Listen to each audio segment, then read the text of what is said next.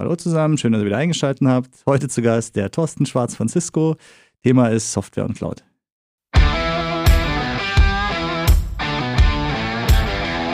Hallo im Feierabend mit Ingram Micro und Cisco. Viel Spaß beim Profiling. Ja, Servus zusammen, Servus Thorsten. Magst du dich kurz vorstellen? Hi Christian, grüß dich. Ja, erstmal herzlichen Dank für die Einladung. Bin der Thorsten Schwarz von den Cisco Systems hier in Deutschland. Bin seit ja, fast 20 Jahren jetzt bei Cisco und äh, aktuell in der Partnerorganisation für das Thema Software und die Software-Transformation von unseren Partnern verantwortlich. Da haben wir auch gleich das Thema, um das es heute gehen wird. Heute sprechen wir, wie Software uns im Digitalisierungsalltag begleiten wird, was bei Cisco da der Weg ist. Und da können wir doch auch gleich mit Software allgemein mal anfangen. Also kannst du uns ja ein bisschen was erzählen, warum ja. Cisco diesen Softwareweg eingeschlagen hat. Das ist ja noch ein relativ frisches Thema. Ähm, wo die Reise hingeht, was euch antreibt, erzähl doch mal ein bisschen. Super spannendes Thema und, und du hast völlig recht. Also es ist für uns natürlich, ja, mit 30 Jahren Hardware Legacy wirklich ein relativ neues Thema noch, wobei man natürlich immer vergisst, dass auch auf unserer Hardware seit jeher schon immer Software lief und wir eigentlich auch der fünf, sechs größte Softwarehersteller aller Zeiten auch früher waren. Das ist gar nicht das Thema, aber ähm, der, der Fokus mittlerweile von unserer ganzen Forschung und Entwicklung, von der Wertschöpfung der Produkte, der soll in Zukunft primär aus der Software kommen. Und das ist nicht, weil Software jetzt ein Hype-Thema ist, sondern das ist im Endeffekt dem Umstand geschuldet, was passiert in der Ökonomie, wie müssen Unternehmen auf Marktveränderungen, auf Wünsche ihrer Kunden, auf flexible Consumption-Modelle etc. reagieren. Und das müssen wir natürlich als Hersteller auch, weil nur so können wir natürlich die so gesehen ja, bestmöglichen Lösungen äh, für unsere Kunden bieten. Und wir sind vor circa drei, vier Jahren damit gestartet, dass wir unsere Hardware letztendlich als eine Art ja, Architekturplattform verstehen. Mhm. Und das heißt, die, die Hardware fungiert im Hier und Jetzt und auch in Zukunft immer mehr als die Plattform für die entsprechende Softwarelösung, die da drauf läuft und die die eigentlichen Mehrwerte dann kreiert. Und das wird natürlich angepasst auf heutige Subscription-Wunsch von CapEx auf OPEX-Modelle umzusteigen, dann auch so gesehen primär natürlich mit Subscription-Modellen umgesetzt, wo der Kunde für das zahlt, was er im Endeffekt tatsächlich auch verbraucht, ja, oder verbrauchen mag. Das merkt man ja gut, das kriegt man ja mittlerweile auch an der, an der Hardware mit. Ne? Also wir haben kleine Server, die wir in Routern unterbringen. Ihr habt genau. äh, mittlerweile ist es recht normal, dass man in den Mittelklasse-Switchen Festplatten hat, um bestimmte Services bereitstellen zu können ist eigentlich ein, ein, ein, interessantes Thema, ein interessanter Weg, den ihr da eigentlich auch schon länger geht, wie du ja schon gesagt hast. Ne? Also ich meine, iOS sollte jedem im Begriff sein. Die CLI ja. ist ja im Endeffekt eine Art, äh, du sprichst mit der Maschine.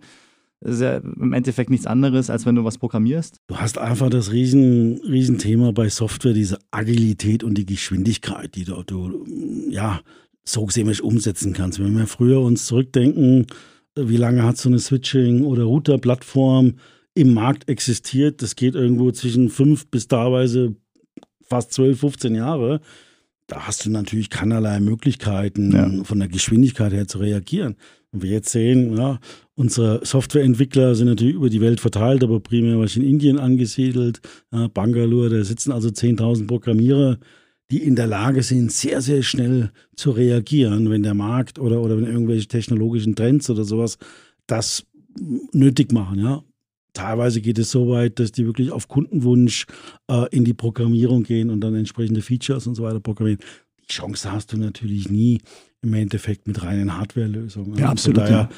ist das ein Riesenasset. Damit einhergeht natürlich aber auch die Notwendigkeit, dieses ganze Thema ähm, der Kundenbegleitung in einem After-Sales-Prozess völlig neu anzugehen. Und das wiederum ist für uns bei Cisco auch von der Organisationsseite her ganz, ganz wichtig gewesen, weil wir eigentlich dadurch auch ein anderes Vertriebsmodell und äh, so gesehen ein anderes ja, Servicemodell ja, entwickeln mussten. Und das ist sehr, sehr zentrisch und im Lebenszyklus äh, so gesehen angesiedelt, sodass wir den Kunden versuchen, auf jeder Stufe der Nutzung der Cisco-Lösung dann tatsächlich auch zu begleiten. Das ist das sogenannte Customer Success Programm ja, oder äh, man nennt es auch Customer Experience Programm, ja. also wirklich dem Kunden helfen, die Gesamtlösung auch so zu nutzen, wie er sich das vorgestellt hat, seine KPIs, die er sich gesetzt hat, dann wirklich auch damit zu erreichen. Und das ist der sich ein Riesenwechsel auch, äh, sag ich mal,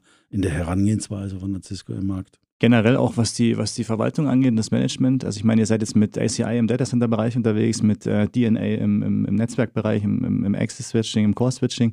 Was ja auch, ich meine, wenn ich überlege, früher, wie lange du gebraucht hast, wenn du einen Switch implementiert hast, du musstest jeden Port einzeln anfassen, alles auf der CLI.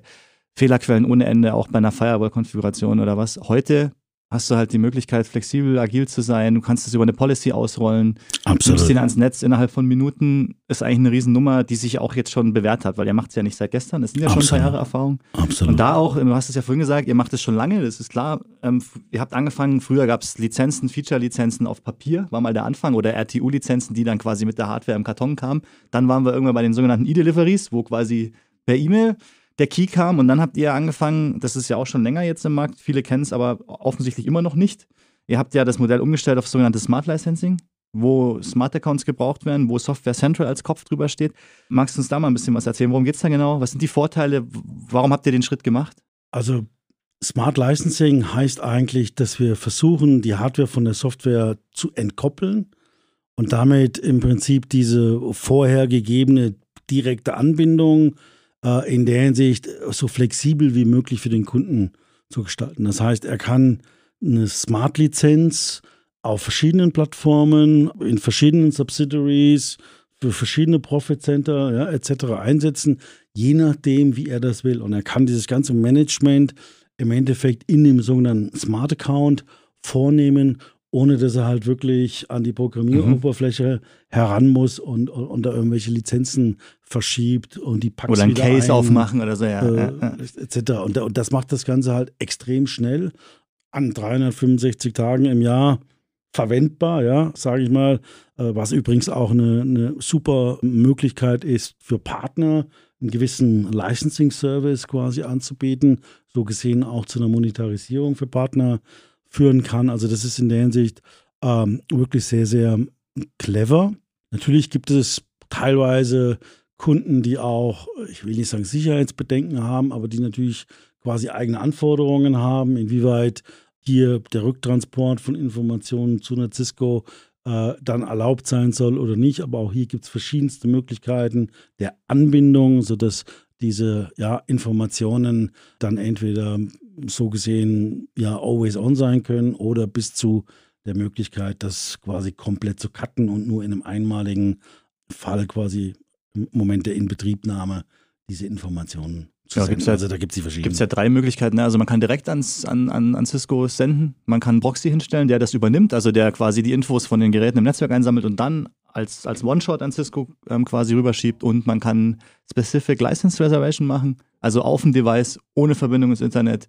Also das wird direkt dann vorkonfiguriert, genau, genau, quasi das in der Fabrik. Stress, ja. Genau, also Vorteil auch klar, das Umziehen. Also was ich super finde, ist halt auch die Tatsache, die man halt im Daily Business dann einfach merkt, auch aus, aus technischer Sicht, ist einfach zu sagen, hey, die Lizenzen sind nicht mehr hardware-bounded, sondern ich kann sie Architektur natürlich bezogen, also natürlich nicht so, dass eine Lizenz von einem Catalyst 9000 ähm, zu einem Nexus verschoben wird. Warum auch? Macht ja gar keinen Sinn. Aber ich kann sie innerhalb der Architektur umziehen. Das ist natürlich eine super geile Sache und auch im RMA-Fall extrem geil, dass du eben nicht mehr casen musst und sagen, hey, der hatte die und die Feature-Licenses on top. Ihr habt den ausgetauscht, der neue kam nackt. Wie kriege ich jetzt meine Lizenzen? Das kann ich halt einfach alles selber steuern, was es extrem einfach macht. Jetzt ist es aber auch so, muss man natürlich dazu sagen, da entsteht ja auch ein ganz anderes Geschäftsmodell, was ihr angegangen seid in diesem Zusammenhang, nämlich wir haben ja Firmen von mittlerer und größerer Größe, die eben sagen, okay, wir kaufen einen sehr hohen Anteil an Lizenzen, das Jahr übers Jahr verteilt, die Hardware mit der Lizenz, die Software, die Geschichte. Da gibt es ja auch ein Modell, was ihr jetzt eben etabliert am Markt, das ist das sogenannte Enterprise Agreement. Wie genau. seid ihr da aufgestellt? Wie läuft das Ganze ab? Also Enterprise Agreement ist eigentlich die, die für uns höchste Form der Lizenzierung in der Hinsicht, dass wir auf der einen Seite dem Kunden gegenüber das höchste Commitment geben, im Sinne von was an Features, was an Innovationskraft in die Suiten reindesignt ist. Auf der anderen Seite er aber natürlich auch die meisten Vorteile davon hat. Ja? Vorteile liegen Natürlich auch im kommerziellen Umfeld, gibt entsprechende Promotions etc., Ramp-Bonus und solche Themen. Aber natürlich vor allen Dingen auch im Handling, ja, mhm. was die Operations angeht. Und, und da sehen wir sogar bei den Kunden von Enterprise Agreements eigentlich den größten Mehrwert drin, dass dieses ganze Thema, wie verwalte ich Lizenzen, wie bleibe ich compliant in meinem Lizenzpool, wann muss ich welche Renewals anstoßen, wo teilweise Herrscher von Menschen mit beschäftigt sind, das zu koordinieren, kann ich über das Enterprise Agreement quasi im Smart Account, wo wir gerade drüber gesprochen haben, im sogenannten ER Workspace, äh, eben sehr, sehr schön transparent machen, verwalten, ganz, ganz easy managen, äh, sodass es mir als Unternehmen viel, viel einfacher wird, die zu managen, aber zum Beispiel auch das Procurement zu gestalten.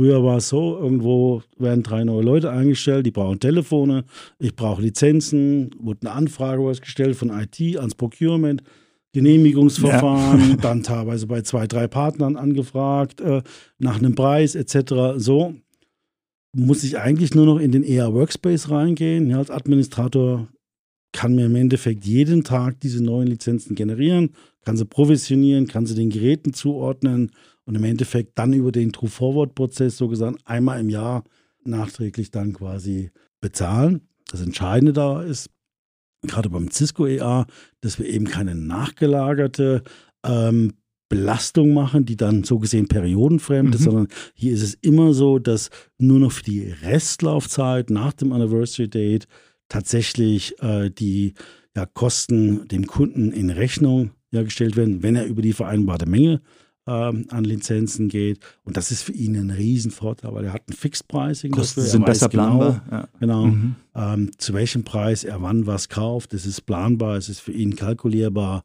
Ist also in der Hinsicht ein Riesenasset auch für die Finance und für die Einkaufsorganisation. Das Commitment ist dann also, der Kunde schließt mit euch einen Vertrag im Endeffekt, sagt, äh, das ist mein genau. Enterprise Agreement, das ist der, der Contract, den wir schließen zu den Modellen, das ist architekturabhängig, gehe ich von aus. Ne? Also genau, es ist, momentan ist es so organisiert, dass das EA sind für die verschiedenen Architekturbereiche verfügbar. Wir haben quasi innerhalb der Architekturen verschiedene Suiten, mhm. WLAN-Suite, Security, Routing, genau. Mhm. Ja, M-Security gibt es dann, Stealthwatch, M4 Endpoints und so weiter und so fort. Mhm. Das kann der Kunde äh, sich auch suchen, er kann das kombinieren. Wir haben natürlich gewisse Eintrittshürden auch, weil so ein Vertragswerk zu erstellen, ist natürlich auch ein gewisser Klar. Aufwand. Das ja. heißt, wir wollen natürlich auch einen gewissen Threshold einfach da sehen. Ähm, aber wir sehen es immer mehr, gerade auch im Mittelstand und in der Zusammenarbeit, auch mit Partnern jedweder Größe, dass Enterprise Agreement einfach äh, eine hervorragende Form ist für den Partner, für uns als Cisco, langfristig eine Kundenbeziehung aufzubauen. Und da kommt wieder das Thema Lifecycle dann sehr, sehr schön zum Tragen, dass bei einem Enterprise-Agreement, was per Default erstmal drei bis fünf Jahre läuft, mhm. da ich natürlich in dieser Zeit als Partner eine sehr, sehr gute Möglichkeit habe, direkt am Kunden meine Mehrwerte einzubringen, diese Services zu generieren und darüber eine sehr, sehr gute, so gesehen, Customer Relation aufzubauen. Und das hilft sehr, sehr gut. Wir sehen das bei den meisten EAs, die werden äh, renewed und während des Renewens sogar erweitert wenn sie das nicht schon vorher mhm. wurden über den True Forward, sowohl in der Tiefe wie auch in der Breite. Also es ist so gesehen für Partner auch eine hervorragende Chance zum Cross-Selling wirklich anzusetzen. Das ne? ist cool, ja. Und abschließend zum Thema EA, also wo siehst du so, ich sage jetzt mal die Partnergröße? Ich meine, EA lohnt sich jetzt, denke ich, nicht für eine Kaffeekette, die fünf Switche im Jahr kauft, sondern es ist ja eher da geht es um Volumenverträge. Ne? Ich meine, das macht ja auch wirklich erst Sinn, wenn man sagt, ich brauche diesen EA, um einfach eine bessere Übersicht, ein besseres Management von meinen Subscriptions und Lizenzen zu haben. Also ne? wie gesagt, ich, ich, ich würde es überhaupt nicht von der Partnergröße abhängig machen. Am Ende des Tages ist es der Endkunde, der zählt. Und, und beim Endkunden haben wir ja Bedarfssituationen, wo wir, ähm, je nachdem, in welchem Umfeld wir sind, ob es WLAN ist oder Switching ist, teilweise hier ja auch Mischformen anbieten können, sodass wir die gesamte LAN, WLAN-Infrastruktur darüber abbilden können. Und das sind absolut mittelständische Unternehmen, mhm. die aber halt einfach eine langfristige ähm, Fokussierung haben auf eine gewisse Lösung, mit der sie ähm, ja, gehen wollen und, und, und äh, so gesehen ihre geschäftlichen äh, ja, Zwecke was erreichen wollen. Äh, und, und das sind, das sind wirklich vom Mittelständler bis über äh, eine städtische Verwaltung, Stadtwerke, wir haben viele Kliniken, äh, die die EAs abgeschlossen mhm. haben, bis natürlich zum globalen Enterprise-Unternehmen. Ja, aber kann man jetzt nicht sagen, die Größe, die wirkliche Einstiegshürde rein äh, quasi finanziell gesehen, kommerziell gesehen, ist äh, eine Grenze von sogenannten ähm, ja 100 Kilo US-Dollar Nettowert. Macht Sinn, ja. Also irgendein, irgendein fassbarer Preis muss ja draufstehen, sonst, sonst weiß man gar nicht, ob es in Frage kommt. Genau. Jetzt haben wir drüber geredet, okay, Software, wir haben die zu den Subscriptions, zu den Lizenzen die Agreements. Dann ist es aber so, ihr bietet ja nicht klassisch Software an, wie man das von einer Softwarebude kennt, sondern ihr macht ja viel Software as a Service, also SaaS-Modelle. Vor Dingen im Security-Bereich geht das ganz schön durchs Dach. Da habe ich in der letzten Folge schon mit der Sarah ein bisschen drüber gesprochen und eben auch aus der Cloud. Cloud ist auch ein Riesenthema bei Cisco und ist ja auch quasi dein Geschäftsbereich sozusagen. Magst du uns dazu noch ein bisschen was erzählen? Wie ist die Strategie? Wie ist die Aussicht? Kauft ihr noch irgendwelche Leute? Habt ihr schon irgendwelche Leute gekauft? Was habt ihr vor? So ein bisschen aus dem Nähkästchen plaudern. Ja, also ob wir noch Leute kaufen oder mit Sicherheit. Nicht Leute kaufen, aber Firmen kaufen. Äh, ich würde auch mal fest davon ausgehen, auch wenn ich da in der Hinsicht jetzt kein, kein Geheimnisträger bin. Fakt ist natürlich, dass, dass wir die Augen quasi, was Akquisitionen angeht, sehr, sehr offen haben. Und wer da ein bisschen reinguckt, äh, über die letzten, naja, man kann fast sagen, fünf Jahre, sind es eigentlich fast zu 90 Prozent Software-Companies mhm. gewesen, Stimmt, die ja. wir aufgekauft haben, wo in irgendeiner Art und Weise diese Feature-Sets dann in unsere Lösung zu einem größeren Ganzen ja, integriert und implementiert werden. Und wir sehen dann halt einfach, dass das Thema Cloud und die, die Nutzung von Services aus der Cloud ist absolut in der Mitte der Gesellschaft und auch in der Mitte der Unternehmen angekommen. Definitiv. Sogar Was in Deutschland. Sogar in Deutschland mittlerweile, genau. Ja. Was aber nichtsdestotrotz heißt, dass wir eigentlich den Trend sehen, nicht komplett zu 100 Prozent alles in die Cloud zu geben, sondern sehr, sehr wohl hybride Modelle eigentlich das Modell der Zukunft zu sein scheint. Ja, also es gibt halt immer noch Themenbereiche, wo ich von der Performance, von der Geschwindigkeit, von der Sicherheit, was auch immer für Anforderungen ein Unternehmen hat, äh, das im Hause behalten will. Teilweise vielleicht auch, weil ich permanent an äh, den Applikationen Veränderungen vornehmen muss, etc., was ich über eigene Softwareentwickler vielleicht im Hause mache oder was auch immer. Also wir, wir sehen hier eigentlich äh, einen Trend, der gerade für eine Cisco sehr, sehr ja, ins Positive geschmenkt hat, weil wir teilweise natürlich schon äh, vor drei, vier Jahren auch den Druck gespürt haben, geht jetzt wirklich alles in die Cloud und, und was ist dann mit dem Netzwerk etc. Das ist aber absolut nicht der Fall. Gerade aktuell sehen wir in dem Bereich Data Center Umfeld eigentlich sehr, sehr ja, tolle Lösungen, tolle Wachstumspfade, was eigentlich beweist, dass, dass äh, diese ganzen Workloads etc. ja sehr hybrid gehandelt werden. Hybridität auf jeden Fall, keine Frage. Statistiker gehen ja von 50-50 aus im Moment bis 2025, glaube ich, war die Zahl, ne, dass so ungefähr 50% Public, 50% Private Cloud der Anteil sein wird, der sich da irgendwo einpegeln wird in dem Bereich. Ähm, was ja auch klar ist. Ich meine, was ja, ich sag, das habe es bei der Sarah auch schon gesagt, man muss ja auch mal den Leuten wieder klar machen, wir reden von Cloud. Cloud heißt ja nicht, also wo sind denn die Daten? Also ich meine, auch Cisco wird morgen nicht aufhören, Hardware herzustellen, weil ich meine, die Cloud muss ja beliefert werden. Ja? Also wir haben ja irgendwo ein Rechenzentrum, wo das Ganze abgewickelt wird.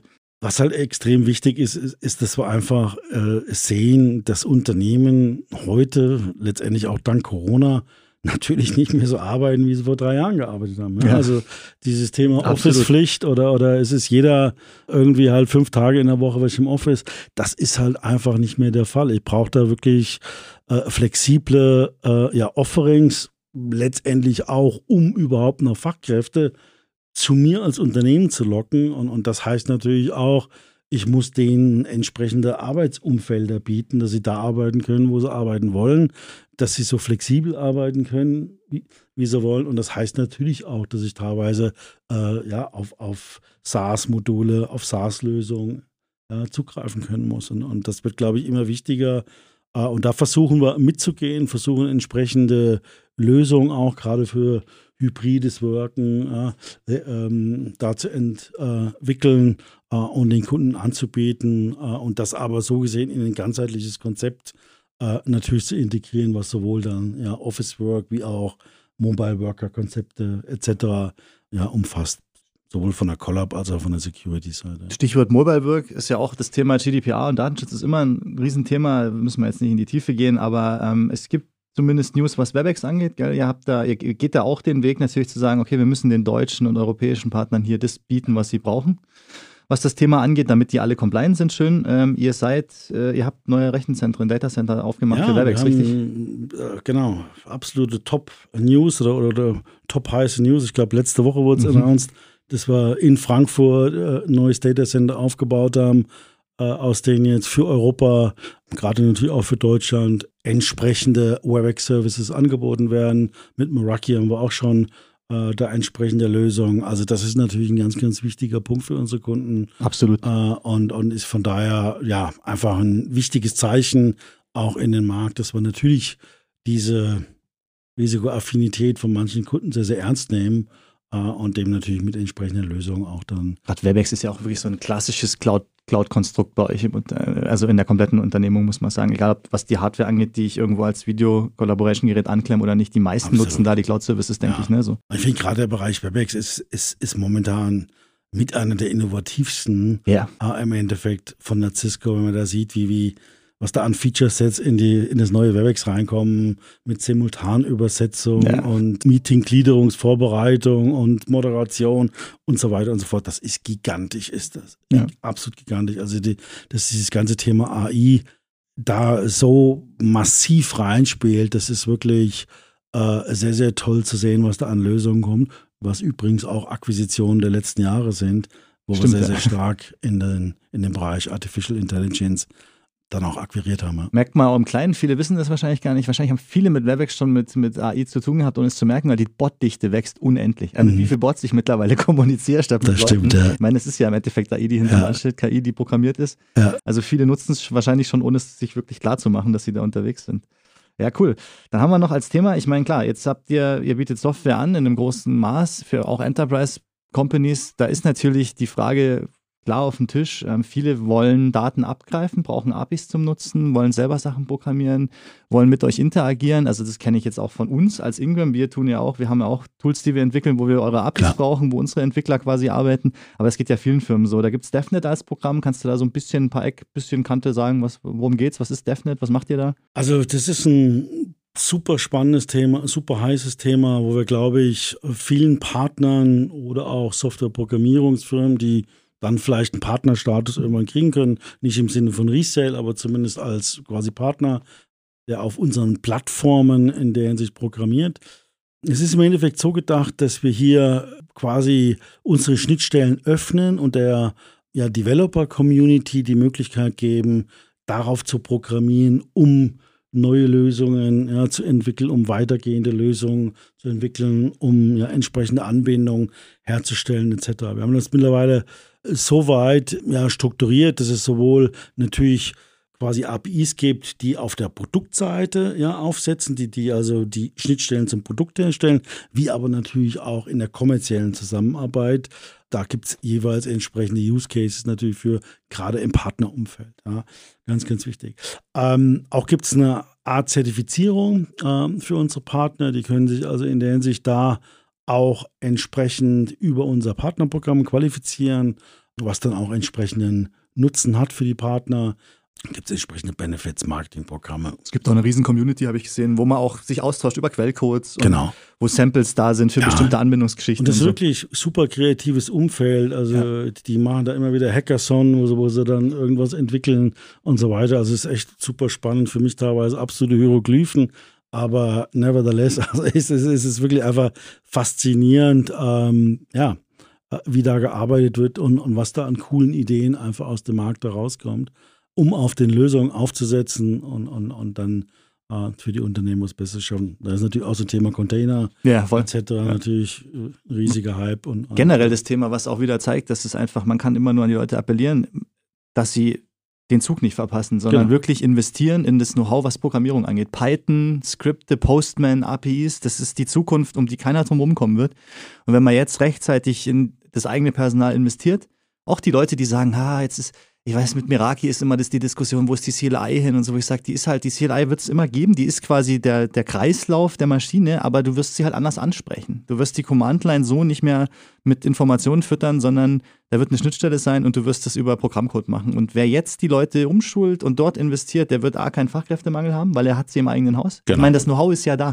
Wenn jemand 25 Jahre Cisco-Netzwerke gebaut hat, dann schafft er das auch noch, von dem Programmcode also zu dem Programmcode denken hin, weg von der Konsole zu kommen, wenn man jetzt investiert. Und da ist ja DevNet als Programm eben auch richtig geil. Auch die Zertifizierung und die Schulung und die Vorbereitung, dass die Leute, dass man die Leute da onboarden kann. Das ist einfach ein super, super Benefit, was da als, also von, von Cisco, von der Learning-Plattform kommt. Ich denke auch, das wird ein riesen Asset für uns auch noch in der Zukunft werden, dass, dass, dass wir darüber eine starke Community haben. Ähnlich wie, sag mal, Net Academy zum Beispiel, ja. Ja, wo wir auch immer wieder ja junge Talente, sage ich mal, dem Markt, unseren Partnern, unseren Kunden und uns selber zuführen. Ähm, hier haben wir im Endeffekt das Gleiche, nur halt auf der Ebene Softwareprogrammierung. Ja. ja.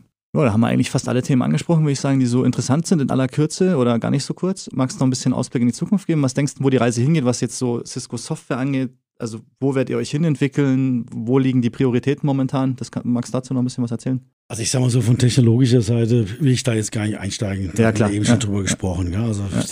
Dieses, ganze Thema Collaboration, ja, Data Protection, Security etc., das wird natürlich immer wichtiger, gerade wenn wir uns angucken, ja, wie, wie ist das mit der ganzen Globalisierung, ja. Ja, mit dem Thema Urbanisierung, wo werden Menschen später leben, wie werden sie arbeiten äh, und so weiter und so fort. Das ist natürlich ein, ein Riesenthema. Wenn wir mal auf die Ebene runtergehen, ich glaube, das primäre Thema ist immer noch die Simplification im Softwareumfeld. Äh, wir, wir sind da natürlich seit mehreren Jahren schon dran, neue Lizenzmodelle für neue ja, Teile des Portfolios anzugleichen, sodass ja. es einfacher wird für die Kunden, aber auch für die Partner. Das ist mit Sicherheit noch nicht abgeschlossen. Da werden wir immer wieder weiter dran arbeiten, um da, sage ich mal, diese, diese Vereinfachung herbeizuführen, aber vor allen Dingen halt auch eine ganz, ganz hohe Kundenflexibilität anbieten zu können, was das Thema angeht, wie, wann äh, und zu welchem Preis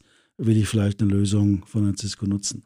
Und ich glaube, da äh, gehen momentan eigentlich die, die, die Hauptentwicklungsschritte hin in der Hinsicht, diese ja, Flexible Consumption Modelle nennen wir es auf Neudeutsch oder, oder auch Englisch, dann in der Hinsicht weiterzuentwickeln. Ja, ja denke ich auch. Also das merkt man, das Management wird vereinfacht. Wie, wie kann ich die Infrastruktur am Laufen halten? Wie gehe ich mit hybriden Infrastrukturen um? Wie, wie schaffe ich diesen, diesen, diesen, diesen Gap Close zwischen Cloud außerhalb vom Netzwerk und innerhalb? Das ist eigentlich ganz klar zu sehen. Ja, ich glaube, der Riesenvorteil bei einer Cisco ist natürlich dadurch, dass wir auf so viele verschiedene Portfoliobereiche zugreifen, die wir dann über eine Vereinheitlichung der Controller äh, wirklich managen können und damit natürlich zur Automatisierung kommen. Das ist eigentlich das Riesenasset, wovon Kunden dann wirklich auch einen Nutzen haben im Sinne von ja, OPEX-Einsparungen. Einen echten praktischen und finanziellen absolut, und überhaupt einen Aufwandsnutzen, absolut, genau, ja, ja, sehe ich auch so. Und, und eigentlich das Key-Thema. Ja, dann danke ich dir, dass du da warst, dir die Zeit genommen hast und überlasse dir das letzte Wort. Ja, Christian, also den Dank kann ich dir zurückgeben. Es ist immer wieder klasse, mit euch bei Incam zu arbeiten. Ihr seid äh, wirklich ja, super committed uns als Hersteller gegenüber, aber wir wissen natürlich auch, was ihr für eure Partner macht.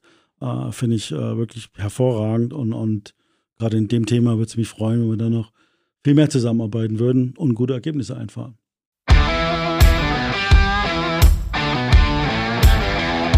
Vielen Dank fürs Zuhören. Mehr Informationen rund um die Show und das Thema findet ihr in den Show Notes. Und folgt uns auf Spotify, Apple Podcasts, Deezer oder wo auch immer ihr gerne Podcasts hört.